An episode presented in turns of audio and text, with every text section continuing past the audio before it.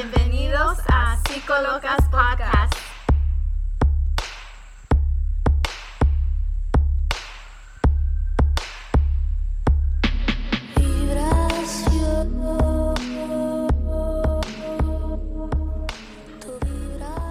Y no estamos locas. Feliz año nuevo a todos nuestros oyentes. Bienvenidos nuevamente a nuestro podcast. Con el inicio del año nuevo, sabemos que muchos se proponen metas y por eso quisimos empezar el año hablando de una actividad que sabemos que puede ayudar a mejorar la salud mental, especialmente después del año que tuvimos. Para eso invitamos a Andrea Bertucci. Así es, Claudia, y yo personalmente estoy muy emocionada que ella esté aquí con nosotras porque Andrea y yo hemos sido amigas desde bachillerato, hemos vivido juntas y hemos compartido muchas cosas.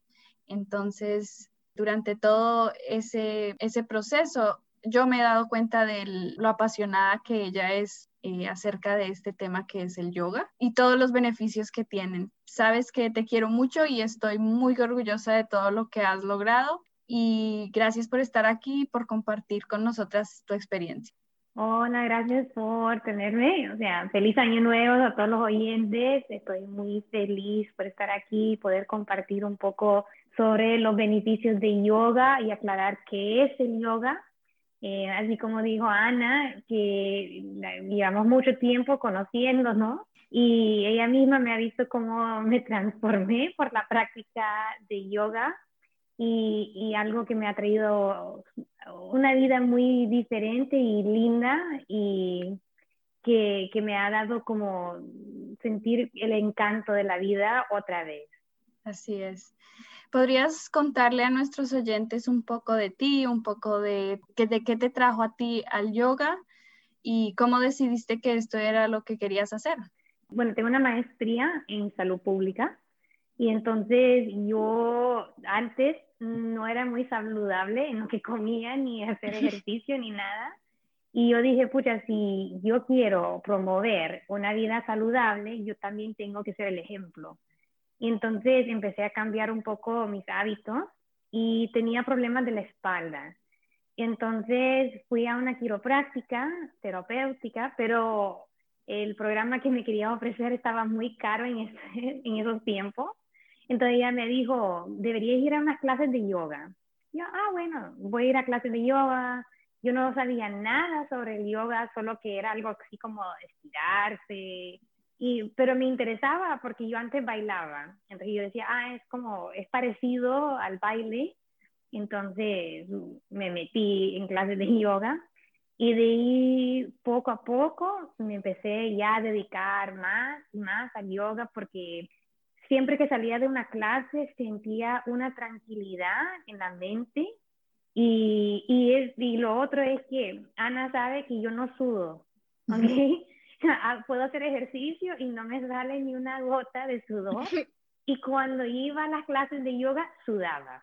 Entonces yo decía, ok, encontré algo que me está ayudando eh, físicamente y mentalmente.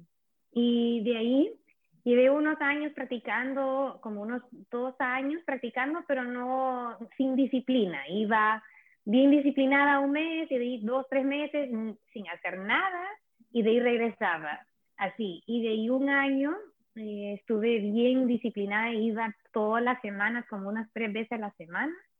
Y sentí como que quería aprender más sobre el yoga. O sea, todavía no sabía nada más que las poses, las asanas.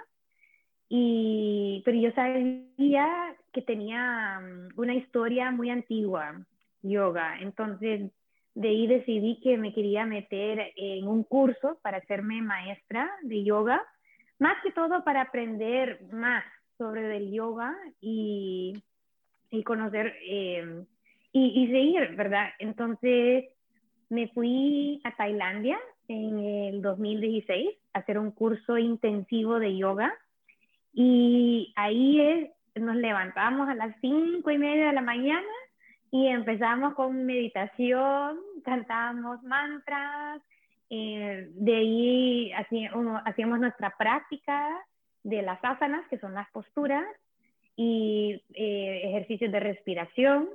y de ahí comer vegetariano, estudiar qué es la filosofía de yoga, cómo vivir como yogi y de ahí otra vez otra clase de dos horas y terminamos con meditación y escuchar un discurso sobre la filosofía. Entonces, esto yo lo hice por un mes entero y me encantó. Mm, sentí que me cambió la vida otra vez, porque en esos tiempos también estaba pasando por un tiempo bien difícil. O sea, estaba mm, en un momento que estaba bien deprimida. o sea, tenía trabajo, pero no era el trabajo que me gustaba o sea, eh, quería estar en una relación, pero no estaba en relaciones sanas y, y me sentía como desconectada de mí mismo.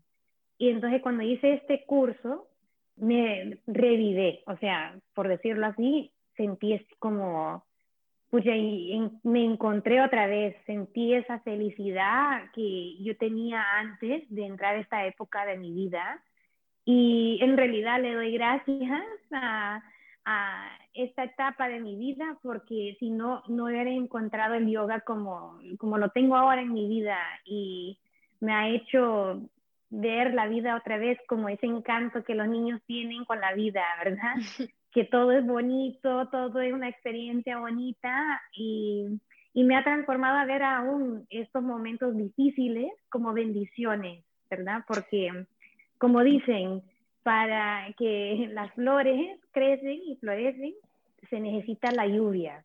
Y entonces, así uno empieza a ver la vida cuando ya entiende qué es el yoga y qué es la filosofía de yoga, cómo funcionan todas nuestras partes de nuestra vida, así no solo el cuerpo, pero cómo funciona la mente, las emociones, los pensamientos, nuestros hábitos, ¿verdad? Y, y nos da nuestra perspectiva que, que si, si hacemos nuestra mente, más que todo, nuestro amigo, podemos vivir la vida mejor, ¿verdad? Si nos hablamos como si fuéramos amigos, eh, podemos tener este encanto otra vez y mantenerlo.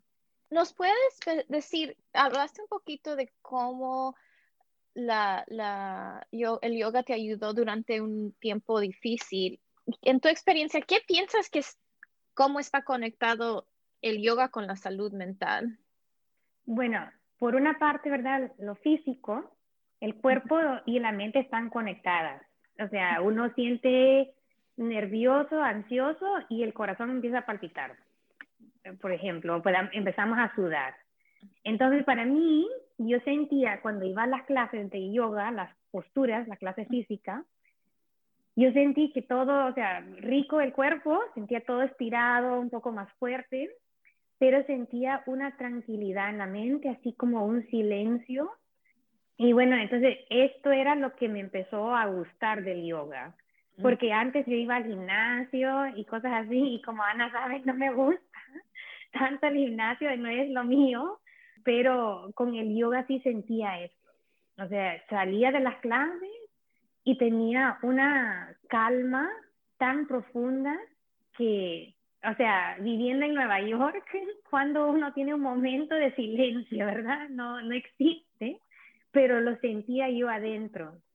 Y entonces podía ya seguir con mi vida y sentía así bien tranquila, bien feliz. Y aún así, como les digo, tenía un trabajo que, que era buen trabajo, pero no era lo mío y podía ir a mi trabajo con una energía diferente. Y lo notaba cuando no iba a una clase de yoga antes de trabajar, cómo era mi día. O sea, no, no tenía esta misma motivación que cuando practicaba en la mañana antes de llegar al trabajo. O sea, que notabas la diferencia. Sí, sí, o sea, increíble. No sé cómo explicarlo hasta que uno tenga la experiencia, porque es algo bien profundo que lo siente, porque en yoga, cuando uno se pone en su tapete o en el mat, es un reflejo de cómo vivís tu vida. Entonces, si sos una persona exigente o te empujas mucho, se te ve en la práctica. Y si eres una persona que te rendís bien fácil, se te ve en la práctica. Y entonces en, en yoga siempre uno quiere encontrar algo en medio ¿verdad? Tiene que saber y empujarse, ¿verdad? Para poder progresar, pero no al punto que se puede dañar, pero y entender rendirse, pero en una manera que es sana, ¿verdad? O sea, en yoga siempre estamos hablando de rendirse al momento, ¿verdad? Entonces, es, estás en una pose, por ejemplo, que te parece difícil o un poco incómoda, es rendir ese sentido y estar bien con lo que es la, la incomodidad de la pose. Entonces, cuando empezás esta práctica física, tu mente se empieza a, moldear, a, tener la perspectiva así. Entonces, cuando estás viviendo en tu vida, hay muchos momentos incómodos, pero como tenés una práctica de estar incómoda hasta en tu propio cuerpo, tenés, podés estar incómoda con una situación y, sí, y estar tranquila y entender que esto pasará. Entonces, la práctica física te da una oportunidad de hacer esto porque trabajas más que todo con la mente.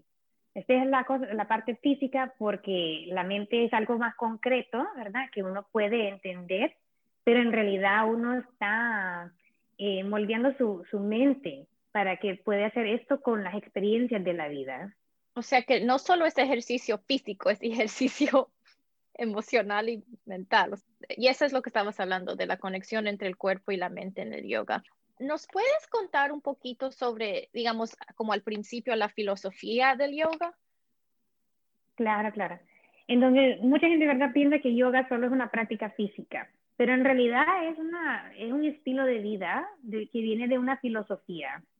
Entonces, la filosofía te explica cómo la mente, el cuerpo y el espíritu están conectados, ¿verdad? Y la verdad que nunca están desconectados, solo que a veces nos distraemos con lo que está enfrente y de ahí no notamos, ¿verdad? Pero se, sabe, si uno se toma un expreso, ¿verdad?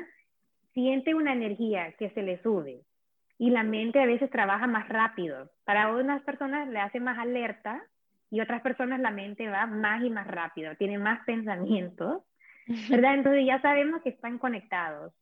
Y cuando tenemos una experiencia bonita o eh, difícil, lo sentimos más profundo, ¿verdad? Sentimos en el alma que nos pasa algo. Entonces la filosofía se trata de esto, de mantenerse consciente que estas tres cosas existen y están interconectadas y nunca desconectadas. Y te da, te da métodos, te da herramientas cómo poder manejar estas cosas.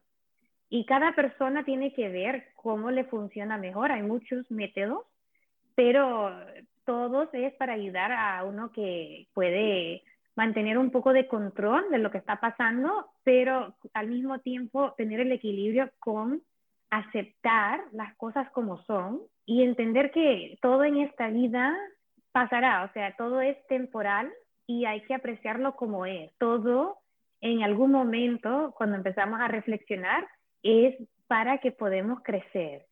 Todo es para que nos podemos evolucionar si le damos la oportunidad y reflexionar. Entonces, esto es un poquitito de lo que es la filosofía de yoga, para dar como una introducción, pero entonces se enfoca en todas estas partes de nuestras vidas, ¿verdad? O sea, nuestro cuerpo tiene su propósito, nuestros pensamientos tienen sus propósitos, o sea, las emociones, la memoria, la inteligencia y también el espíritu, ¿verdad? Es como eso, lo que uno siente adentro, esa vocecita que te dice, sí, hazlo o no, no lo hagas, ¿verdad? Entonces es saber cómo escuchar todas estas cosas y hacer una decisión informada. Andrea, tú nos hablabas antes de, de grabar este podcast que parte de esa filosofía también tenía que ver con detectar esas emociones en nuestro cuerpo y cómo combatir pensamientos negativos de nosotros mismos nos llegan, nos pueden llevar a tener depresión, nos pueden llevar a tener ansiedad. Cuéntanos un poquito más de esa parte de la filosofía. Claro, entonces, antes de que entremos a esto, en la filosofía de yoga eh, miramos la mente como un sexto sentido. ¿Es verdad? Tenemos los cinco sentidos y cuando, por ejemplo, si algo nos queme, ¿verdad? En la piel, solo quitamos el brazo o donde nos cayó y decimos, ah, hoy, ¿verdad? Me dolió, pero no decimos que es bueno o malo, ¿verdad? Solo que me quemó. Y, ok, voy a evitar esto. Entonces, la piel detecta, ¿verdad? El calor o el frío y nos informa a que nos abriguemos o que nos quitemos, ¿verdad? La ropa. Pero entonces lo mismo con la mente. La mente está diseñada a detectar movimientos en la mente. ¿Y qué son los movimientos? Son los pensamientos, son las emociones, son los recuerdos y es donde tenemos la inteligencia para planificar las cosas en nuestras vidas. Entonces, en yoga, y por eso la práctica de meditación es importante, uno empieza a entender que la mente existe y que es parte de nosotros, pero no nos define, ¿verdad? La mente solo está ahí para detectar que algo está pasando en la mente. Entonces, pero la diferencia que entre la mente y algo físico es que la mente siempre está con nosotras, nunca se cae. Lamentablemente. Ahí está, constantemente y ese es el punto de la mente, está haciendo su función, ¿verdad? Porque en la mente es lo que nos ayuda a aprender sobre la vida, ¿verdad? Así como bebés, cuando empiezan a caminar o empiezan a tocar cosas, es la mente diciendo, oh, ¿qué es esto? Quiero saber qué es esto, ¿verdad? Entonces, como adultos, sigue igual. Y especialmente como si no tenemos estas prácticas, como de la meditación, la mente sigue en el mismo ritmo, siempre evaluando, siempre analizando y haciendo conclusiones. Entonces, así como lo que decías, Ana, a veces la mente detecta un pensamiento así que yo soy mala, ¿verdad? Y como la mente siempre está con nosotros, a veces le creemos, pero en realidad solo es un pensamiento que está pasando. Es decir, en el mar está el mar y están las olas. Entonces, una pregunta es, ¿qué es la diferencia entre el mar y las olas? El mar es grande, las olas son pequeñas. Está bien, sí. en realidad tal vez no hay mucha diferencia, sino es como que el movimiento del, el, de las olas es el mar, o sea que cambia el ritmo. Exacto. Entonces, no hay diferencia entre el mar y las olas. Las olas, le decimos olas porque es el agua que se está moviendo en el mar. Entonces, esto es lo mismo con la mente. La mente está ahí y los movimientos son los pensamientos, las emociones, los recuerdos, la analización que hacemos, son olas. Entonces, pero si te das cuenta, no son diferentes, es uno de lo mismo, solo que le decimos una cosa a algo que se está moviendo y al otro que está grande le decimos otra cosa. Es lo mismo si uno piensa que es la diferencia en el aire y el viento. No, hay, no hay, una diferencia, es el movimiento. Al movimiento le decimos el viento, pero en realidad es la misma cosa, es el aire que se está moviendo. Entonces, esto es un concepto en yoga que constantemente estamos trabajando. Es, ok, tengo este pensamiento que es un movimiento en mi mente. Y cuando uno empieza a ver, entender que esto es lo que está pasando, esos pensamientos tienen menos efecto en nuestro espíritu, porque entendemos que es simplemente un movimiento, ¿verdad? No significa que es yo, que soy yo. Y en yoga siempre estamos tratando de conectarnos con el verdadero yo. Y el verdadero yo es algo que nunca cambia. Y por ejemplo, en nuestra vida, nuestros cuerpos cambian, ¿verdad? Nacemos, somos chiquititos y de ahí vamos creciendo cada año, ¿verdad? Más y más grande, nos cambiamos el pelo, todo cambia, ¿verdad? La mente también lo que nos gustaba como chiquitos, a veces ya no nos gusta como grandes, ¿verdad? O sea, a mí me gustaban spaghettios como chiquitos, ahora no los quiero comer, ¿verdad? Entonces son cosas así, estas cosas van cambiando, pero alguien que te conoce desde chiquita a grande va a decir que esta es la misma persona, aunque he cambiado. ¿Y qué es eso? ¿qué es eso que no ha cambiado? Es el espíritu de la persona, mm. ¿verdad? El espíritu siempre estuvo ahí desde el momento que nació hasta el momento, en yoga decimos que salimos del cuerpo, ¿verdad? Entonces, el espíritu siempre está ahí. Entonces, en yoga siempre estamos conectándonos con el espíritu que es nuestro verdadero yo, nuestro verdadero ser. Entonces, el enfoque, el enfoque de la mente es entender que la mente es parte de la experiencia de nuestro espíritu, pero no es lo que nos define, porque la mente siempre va a cambiar. Y eso es lo bonito de la mente, que uno lo puede cambiar. Si uno quiere cambiar cómo funciona su mente, tiene el poder, pero lo tenés que reconocer, que tenés poder sobre tu mente. ¿verdad? No quiere decir que cada vez que entra un pensamiento lo vas a poder quitar, ¿verdad? Eliminar. No, no, eso no. Pero podés controlar tu reacción al pensamiento, ¿verdad? Va a venir casi como las olas. Hay gente que les encantan las olas, ¿verdad? Se tiran a las olas y hay gente que sale corriendo del mar, ¿verdad? Esa soy yo. Entonces, eso es personalidad. Pero la misma persona que sale corriendo del mar, si en realidad quiere conquistar ese miedo de las olas, lo puede hacer. ¿verdad? Solo toma tiempo. Y especialmente si no hay disciplina, toma tiempo para desarrollar esa disciplina. ¿Verdad? El miedo tiene su función, ¿verdad?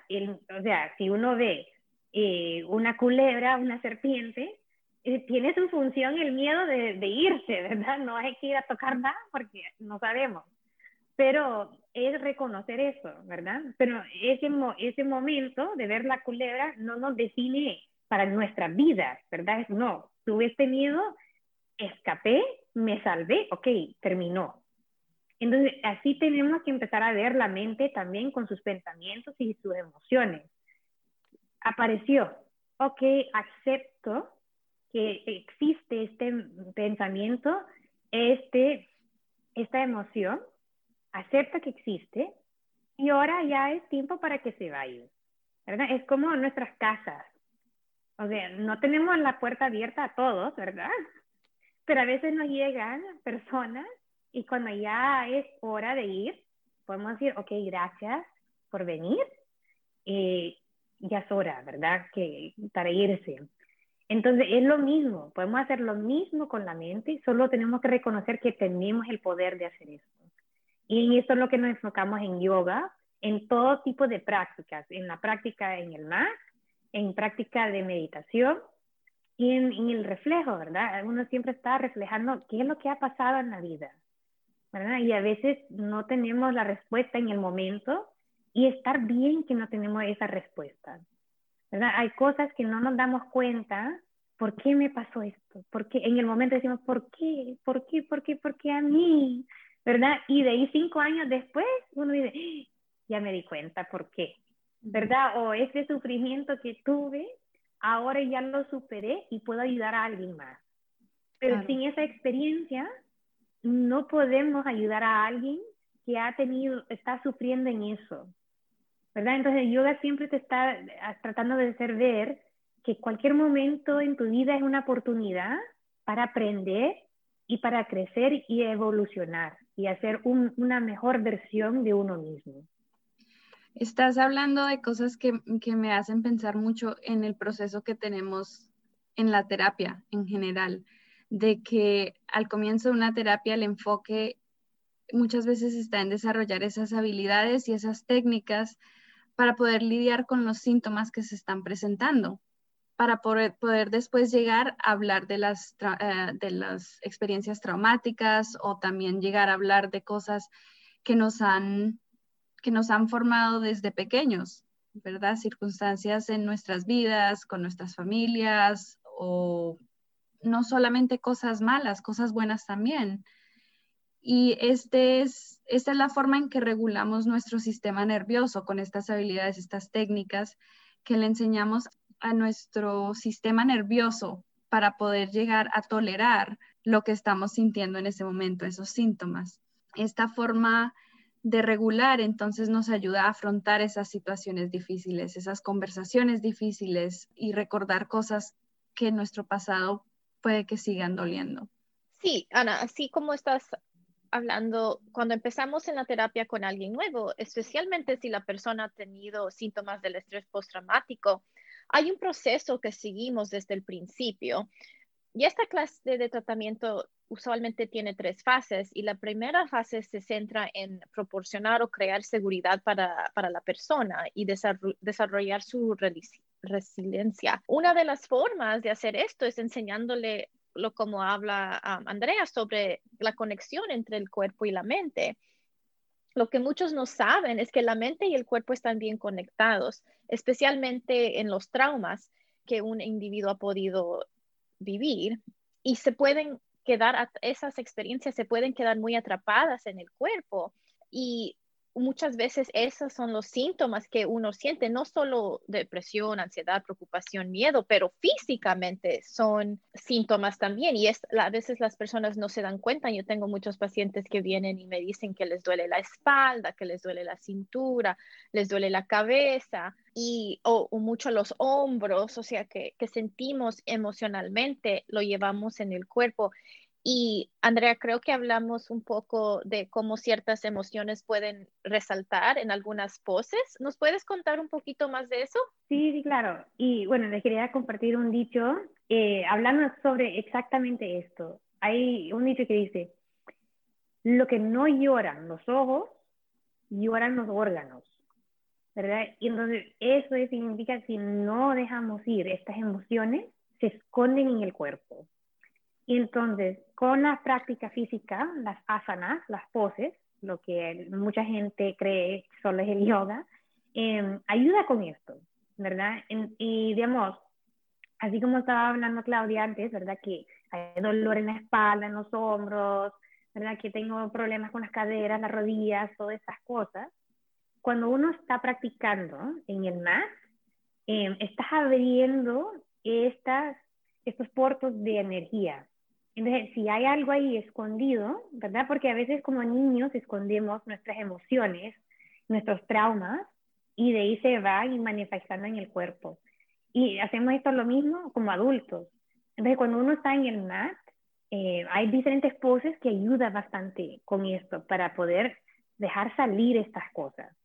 Entonces, por ejemplo, cualquier pose que se trata de inversiones, o sea, con las piernas arriba, es para, y para, bueno, ayuda con el, autoestima, es para subir la confianza de uno, ¿verdad? Porque en literal estás trayendo toda la presión de la pose y del cuerpo hacia la cabeza, y en la cabeza es donde tenemos la confianza o la falta de confianza. Entonces, trayendo el peso a esa porción de la, del cuerpo, ayuda a aumentar. Y más que todas las inversiones, son las poses más difíciles. Entonces, en poder lograr algo difícil, se nos sube la autoestima, ¿verdad? Entonces uno sigue tratando más y más y más, ¿verdad? Porque nos sentimos bien. O sea, queremos, logramos una, queremos la siguiente ahora. Y así empieza con el yoga. Uno, una cosa ya quiere más y más y más.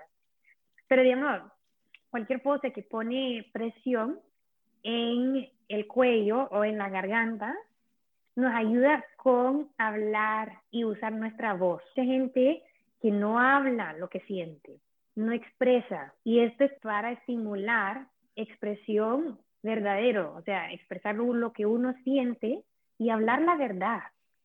O sea, entonces las poses que se enfocan con el cuello es para estimular eso. Las poses que son para de arcos, o sea, dependiendo, ¿verdad? Porque tenemos tres partes de la espalda. Entonces, si son arcos de arriba, estamos en realidad tratando de abrir nuestro corazón. Entonces, si hay remordimiento, si hay tristeza, tenés un corazón roto, todas esas cosas, ayuda a eliminar y dejar salir. Es dejar salir que estas emociones no se queden aquí. También por eso a veces sentimos esta presión en los hombros.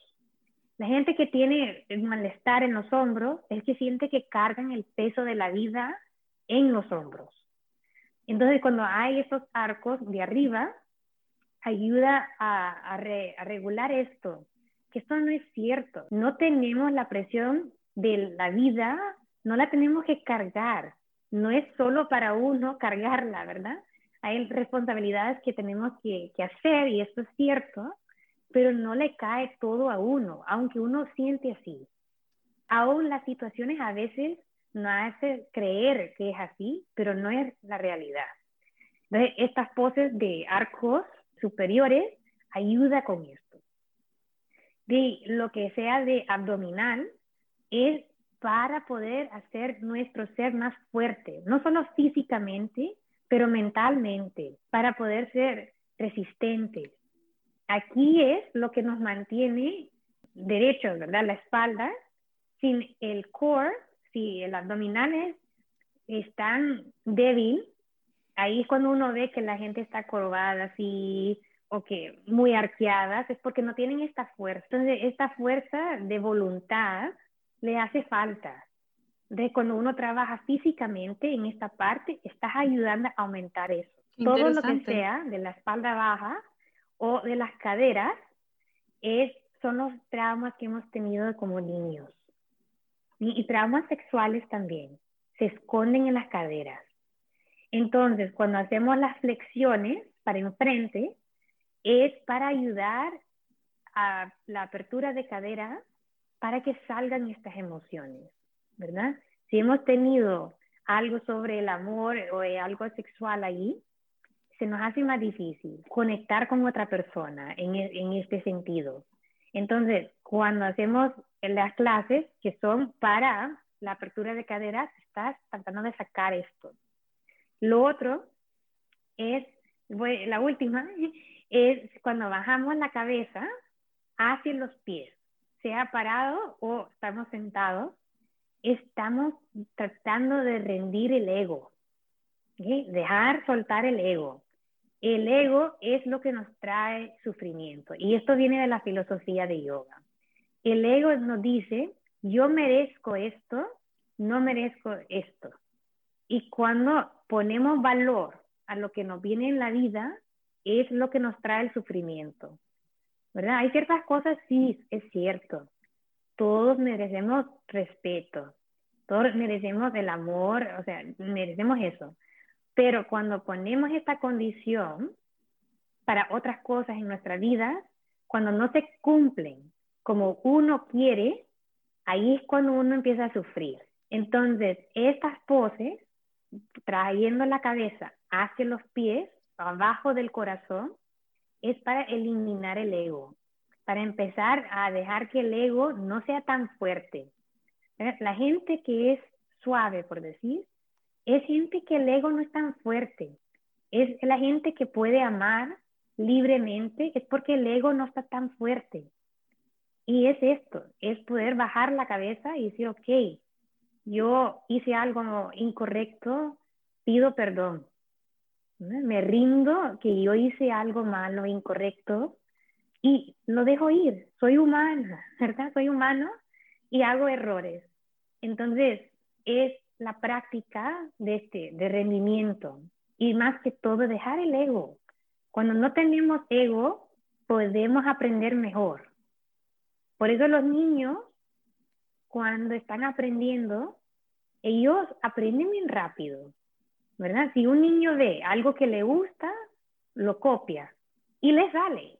Uno como adulto no le sale, porque en la mente dice uno, ah, no, es que yo no puedo, es que no tengo tantos años de práctica, se empieza a dar un monólogo que de ahí ya quedamos ni, ni tomamos el primer peso y ya nos rendimos. Y no, y los niños no, ellos se rinden al momento. Y entonces por eso los niños aprenden bien rápido, porque no piensan estas cosas. Dice, ah, me gusta y lo quiero hacer punto y final y voy. Entonces, este es rendir ese ego que no, no, no, no nos ayuda a veces. El ego tiene su función, nos ayuda a mover para adelante, pero a veces es muy fuerte el ego. Entonces, con meditación, podés disminuir esa fuerza y entender, este no es momento hay momentos que tenemos que empujar para seguir adelante y otros momentos que no. estar bien en lo que estamos.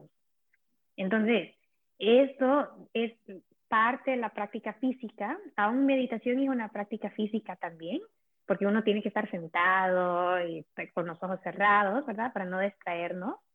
Pero todas estas cosas ayudan con las emociones, los recuerdos, para poder dejar, empezar a soltarlos y para que podamos estar felices en el momento que estamos viviendo. Creo que esa es una parte muy interesante del yoga y creo que es algo que nos recuerda que el cuerpo es muy sabio. El cuerpo de verdad sabe expresar que si uno, como tú dices, si uno no habla las cosas, el cuerpo lo hace por uno, porque necesita sacar todo lo que está sintiendo y todo lo que hemos tratado de, de guardar, de esconder. Entonces, cuéntanos un poco de cómo llega el yoga a ayudarnos a manejar estas emociones una vez salen al aire. Y, cuando llegan en esos momentos, ¿qué podemos hacer o qué se puede hacer en el yoga para manejar esas emociones? Sí, bueno, entonces todo depende de qué es parte de tu práctica de yoga, ¿verdad?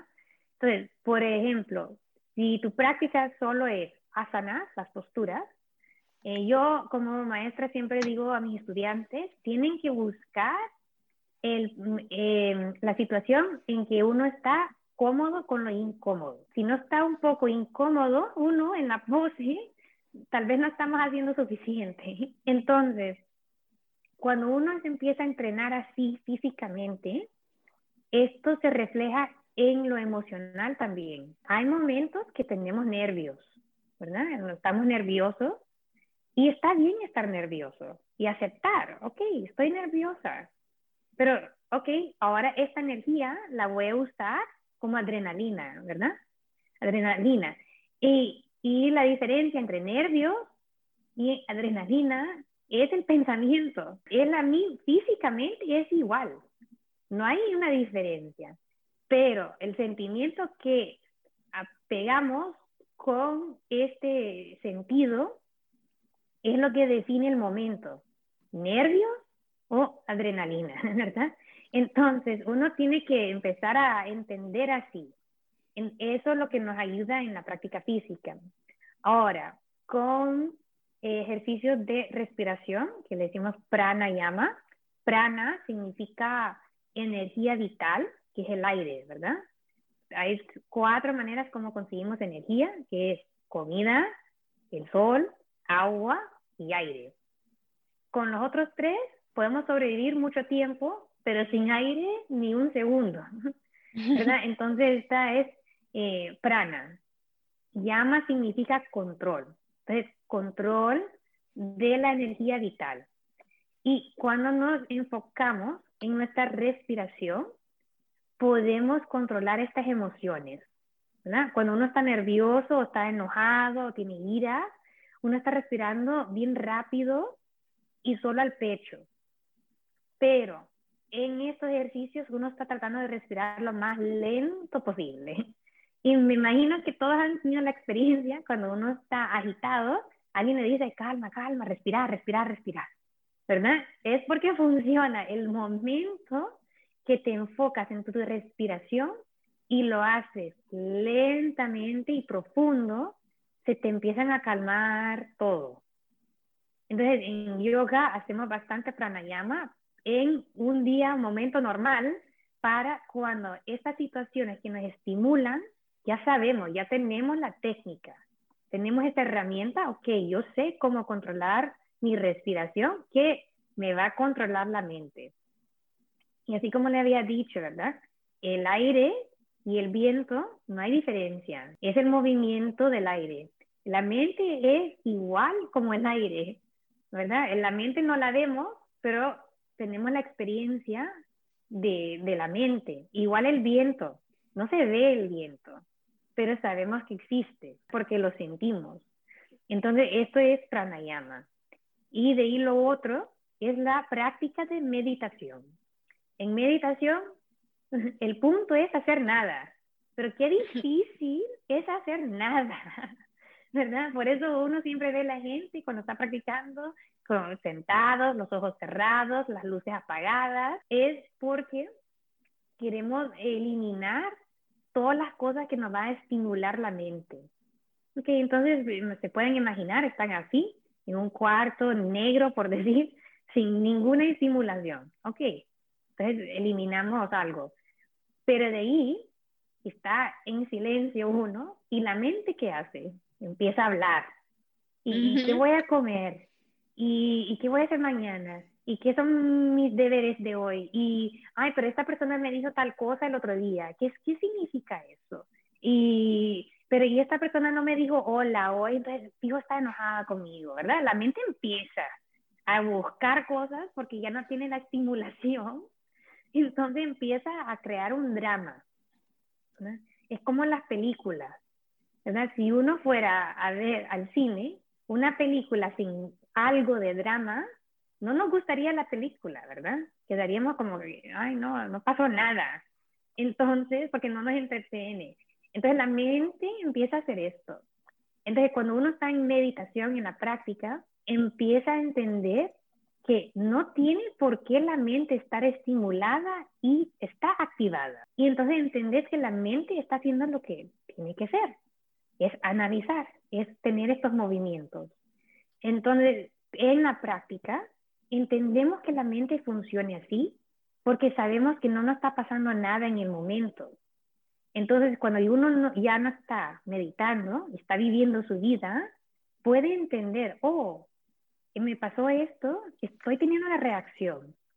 Entonces, así como mi meditación, entiendo, mi mente está reaccionando, pero no es en realmente algo que me está afectando, solo es una reacción. Y cuando tenemos ese entendimiento, podemos empezar a controlar nuestras reacciones y no dejar que cada momento de nuestra vida hace tan gran impacto. Ok, y hablaste bastante de la meditación y yo sé que muchos tenemos una idea de lo que es el yoga, pero hay muchas clases de yoga. Ah, algunas personas solo hacen las voces, otros se enfocan más en la respiración. Y lo que tú nos has contado es que la meditación es parte del yoga que tú enseñas. ¿Cómo está la meditación incorporada en tu práctica? Bueno, yo todos los días medito. Es lo primero que hago. Y así empiezo mi día tranquila, con calma, y me ayuda a mantener esta tranquilidad durante el día. Ahora yo trabajo en el departamento de salud y mi trabajo es bien exigente. O sea, ya le he comentado a, a Ana que a veces me quedo trabajando hasta las diez y media de la noche y empiezo a las ocho y media de la mañana. Entonces, y, y es un trabajo que a cada rato van cambiando las cosas. Entonces, antes de empezar mi día, empiezo con la meditación, porque en la mañanita es el momento más callado y calmado del día. Entonces, la mente se puede, se puede adaptar a eso. Entonces, si la mente se empieza a adaptar y ser así como su ambiente, lo puede uno mantener. Entonces, para mí, la meditación es lo que me ha ayudado más que todo. A veces, a, yo, a mí me encantan las asanas, las posturas, pero nunca fallo en meditación, porque esto es lo que yo veo que me ayuda más. Claro, me, las asanas me mantienen sana físicamente, mentalmente y todo, pero la meditación más. Entonces, esto es lo que yo veo que ayuda tanto porque uno empieza a entender cómo funciona su mente y empezás a hacer tu mente como tu amigo. Hay un dicho, ¿verdad? Tu mente puede ser tu mejor amigo o tu peor enemigo en meditación es la oportunidad de hacer la mente tu amigo y que deje de ser tu enemigo. Nosotros somos nuestros peores críticos, pero tus amigos en tu vida son la gente que siempre ve lo bonito de uno. Entonces uno tiene que entrenarse a ser igual como su amigo, ver lo bonito de uno, ser eh, honesto, ¿verdad? Con las cosas que tenemos que cambiar o mejorar, pero ser nuestros amigos. Entonces, esto es lo que ayuda en la meditación, es entender, ok, este pensamiento no me ayuda, no me, no me mantiene la autoestima alta, ok, existe y se va. No acepto que se quede aquí. pero entiendo que, que existe. Ok, bye. Dejas que vaya. Eso es lo que ayuda bastante la meditación con todo tipo de pensamientos. ¿verdad? Los pensamientos de, de no, de nervios, de ansiedad, de depresión. Ok, entiendo que existe, pero esto no me ayuda, no me sirve. Ok, lo dejo ir. Bueno, hemos hablado bastante de los pensamientos, de las emociones. Quiero volver un poquito a lo que estábamos hablando anteriormente de la idea de que guardamos o suprimimos estas emociones en nuestro cuerpo porque lo conocemos como somatización, en que obviamente el cuerpo guarda estas emociones y después las, las saca al aire por otro lado, corporalmente. Y he leído mucho sobre esto relacionado con las mujeres latinas. Y Claudia lo mencionó, que había muchas personas que tenían dolor en, los hombros o de espalda y muchas veces en forma de como un mecanismo de defensa, deshacemos de estas emociones difíciles inconsistentemente manifestadas en el cuerpo y hasta puede llegar a producir eh, enfermedades emocionales, pero también físicas, como problemas digestivos y cosas que es más que la ansiedad y la depresión. Yo sé que eh, hay unas poses del yoga que son para ayudarle al, sistema digestivo. ¿Nos puedes contar un poquito de eso también? Sí, sí. Primero quiero decir que las mujeres latinas somos las más fuertes. Entonces, todas ustedes que están escuchando, o sea, somos fuertes, podemos, cualquier cosa que viene lo podemos eh, enfrentar. Eh, pero así como dijo Ana, a veces con este sentimiento que somos fuertes, creemos que eso significa que no deberíamos sentir nada. Y entonces empezamos a guardar, no empezamos a comer estas emociones. Y así como dijo Ana, y de ahí se manifiestan en el cuerpo y para muchas en el sistema digestivo. Entonces, para estas cosas, en yoga, hacemos torsiones. Todo lo que es ver al lado opuesto y que hacemos una torsión dorsal ayuda con esto porque pone la presión en todos estos órganos en el, en el abdomen y estimulan que los órganos empiezan a desintoxicar. Esto es físicamente. Y emocionalmente, cada emoción se va escondiendo en el órgano que los acepta. Entonces, como físicamente estamos poniendo esta presión en los órganos y empieza a desintoxicarse las células, literal, también esta energía tiene que salir. Entonces, cuando hacemos las torsiones, es como cuando uno quiere exprimir una toalla, quiere sacar todo el agua de la toalla, la tenés que hacer una torsión.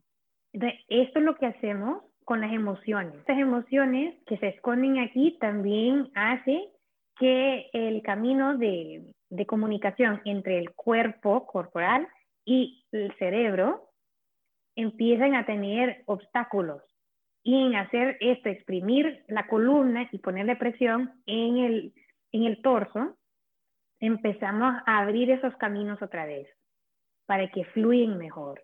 Y es lo mismo con las emociones si la copa está llena, no podemos llenarla más, ¿verdad? Entonces tenemos que sacar lo que está adentro de la copa para poder llenar otra vez. Andrea, sí, lo que tú estás diciendo me recuerda mucho a lo que han dicho muchos de mis pacientes en la terapia, que la copa ya está llena, pero ellas mismas no se dan cuenta y no, no escuchan a su cuerpo. Y, y yo soy culpable de eso también, o sea que a veces yo misma tengo que, cocinar, tengo que limpiar, tengo que trabajar, tengo que tengo otro trabajo, entonces y tengo que hacer el podcast. Entonces, la, uno mismo se pone una cosa sobre la otra y no se da cuenta que el cuerpo no está teniendo un tiempo para como para descansar, para regenerar. Entonces, el cuerpo me empieza a decir a mí, ok, me duele, me duele la cintura, me duele la espalda, me duele.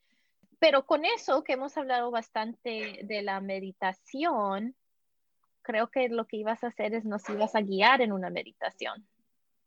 Sí, sí. Bueno, entonces para la meditación no se necesita mucho. ¿okay? Uno lo puede estar sentado en el piso, puede estar sentada en su silla, lo que sea cómodo. Entonces, si uno está en el piso, se puede cruzar las piernas de la forma más cómoda. Y si está en la silla, asegurar que los pies están tocando el piso, están planos en el piso. De ahí, rodeamos las, los hombros para atrás, estiramos la columna para arriba.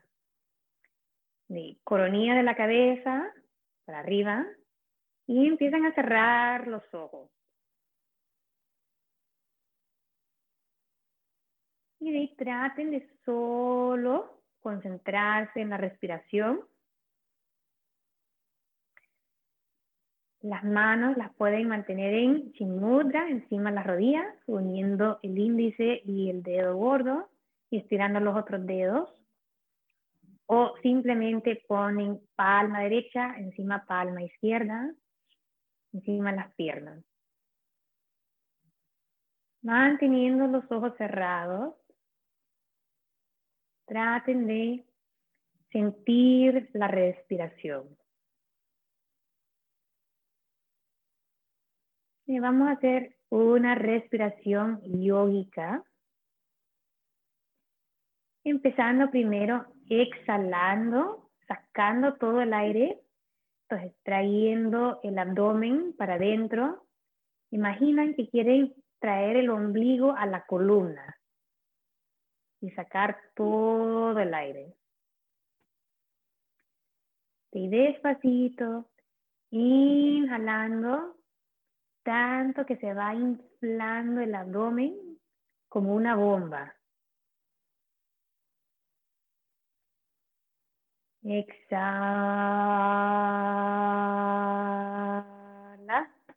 abdomen para adentro. Inhala.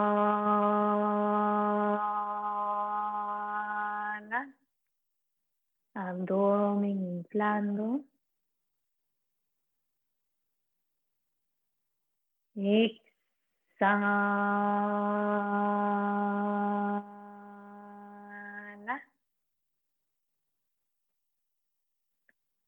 Inhala. Sienten cómo se llena el abdomen, de las costillas, pecho, clavícula. Exhala, ombligo para adentro, sacando el aire desde la base de los pulmones, pecho, clavícula. Inhala, abdomen, costillas, pecho, clavícula. Exhala,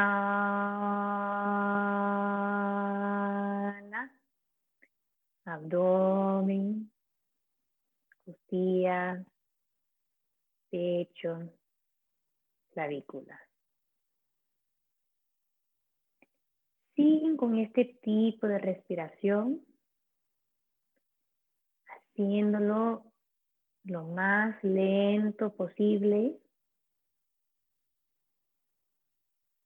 sintiendo cada respiración moviendo por el cuerpo. Cada inhalación sienten el aire fresco entrando a los pulmones. Y cada exhalación, el aire caliente saliendo del cuerpo. Cada inhalación, aire fresco. Cada exhalación, aire caliente.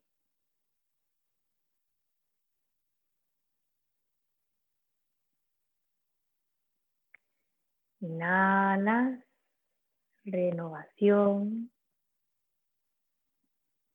Y exhalas el pasado.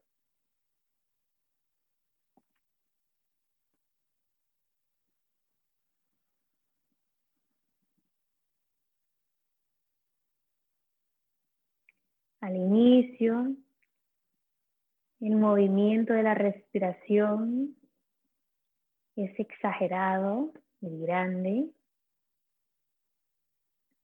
Y cada vez el cuerpo y la mente se va relajando. El aliento y la respiración se hace más y más sutil.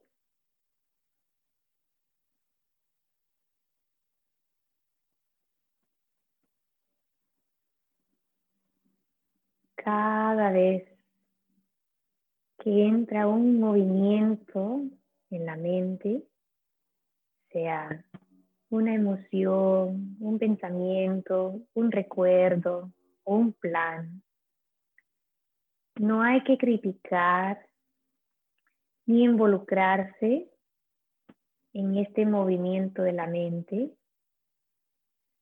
solo reconocer que existe y con la exhalación déjalo ir.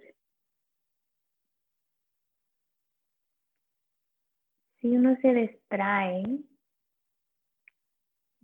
otra vez no hay que juzgar ni criticar que la mente se distrayó.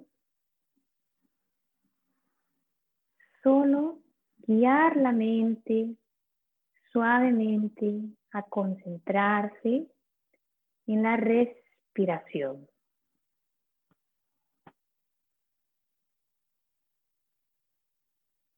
La mente no está acostumbrada a solo enfocarse en una cosa,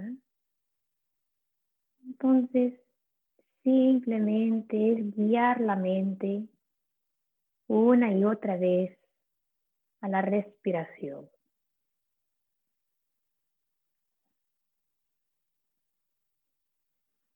Quedamos en silencio unos minutos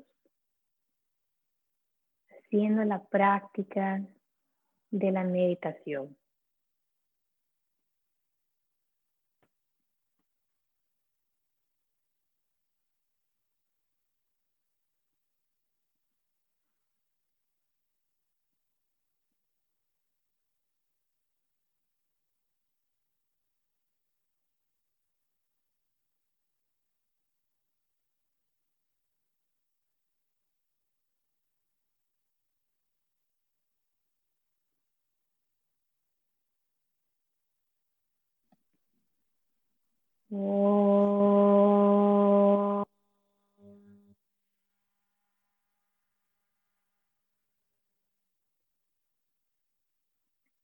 Suavemente y despacio.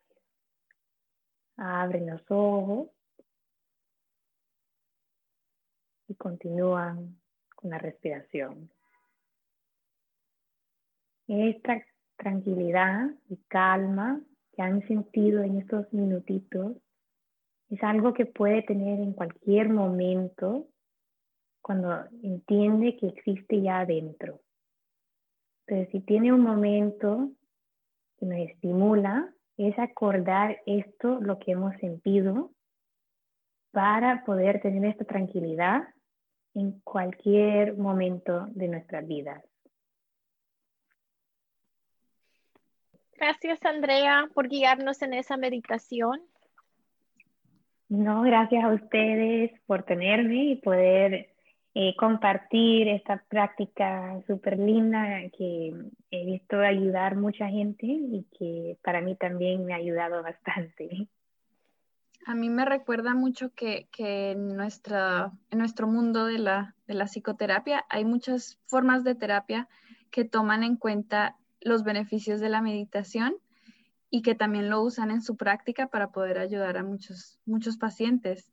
Creo que es una de las cosas que hemos podido como incorporar de otros, otros métodos de, salud, ¿verdad? y como, como lo es el yoga, para incorporarlo y ser un poco más conscientes de que las personas necesitamos de diferentes tipos de como tú dices, de filosofías o de entendimiento de las cosas y que no solamente una cosa le funciona a una persona, sino pueden ser diferentes formas. Entonces agradecemos que nos hayas mostrado esto y agradecemos tu invitación a practicar el yoga y la meditación y cualquier persona que quiera hacer este ejercicio puede volver a escucharlo para poderlo hacer cuantas veces lo necesite aquí en nuestro podcast.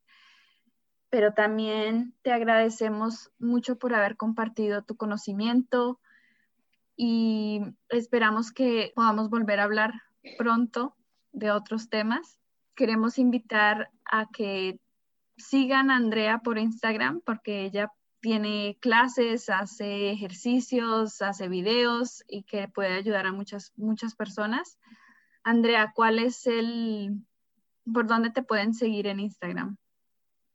Mi nombre en Instagram es andrea.anapurna, Ana con doble N, Andrea A N D R E A punto Ana A N N A P U R N A. También los invitamos a que nos sigan en nuestras redes sociales, nos comenten qué les pareció el episodio y qué, qué otros temas les interesan.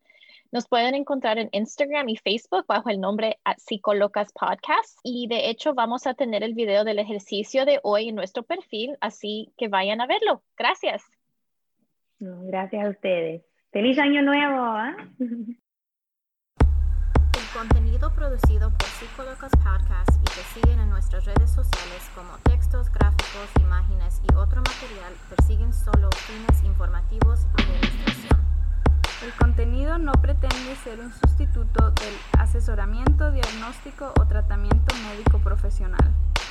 Siempre busque el consejo de su médico u otro proveedor de salud calificada con cualquier pregunta que pueda tener con respecto a una condición médica. Nunca ignore el asesoramiento médico profesional ni se demore en buscarlo debido a algo que haya escuchado o visto en Psicolocas Podcast. Si cree que puede tener una emergencia médica, llame a su médico al 911 o al número de emergencia local inmediatamente. Psicolocas Podcast no recomienda ni aprueba ningún médico, pruebas psicológicas, productos, procedimientos, opiniones u otra información específica que pueda mencionarse en este. La confiabilidad en cualquier información proporcionada por Psicolocas Podcast y la de aquellos que aparezcan en él, así como otros visitantes se hará bajo su propio riesgo.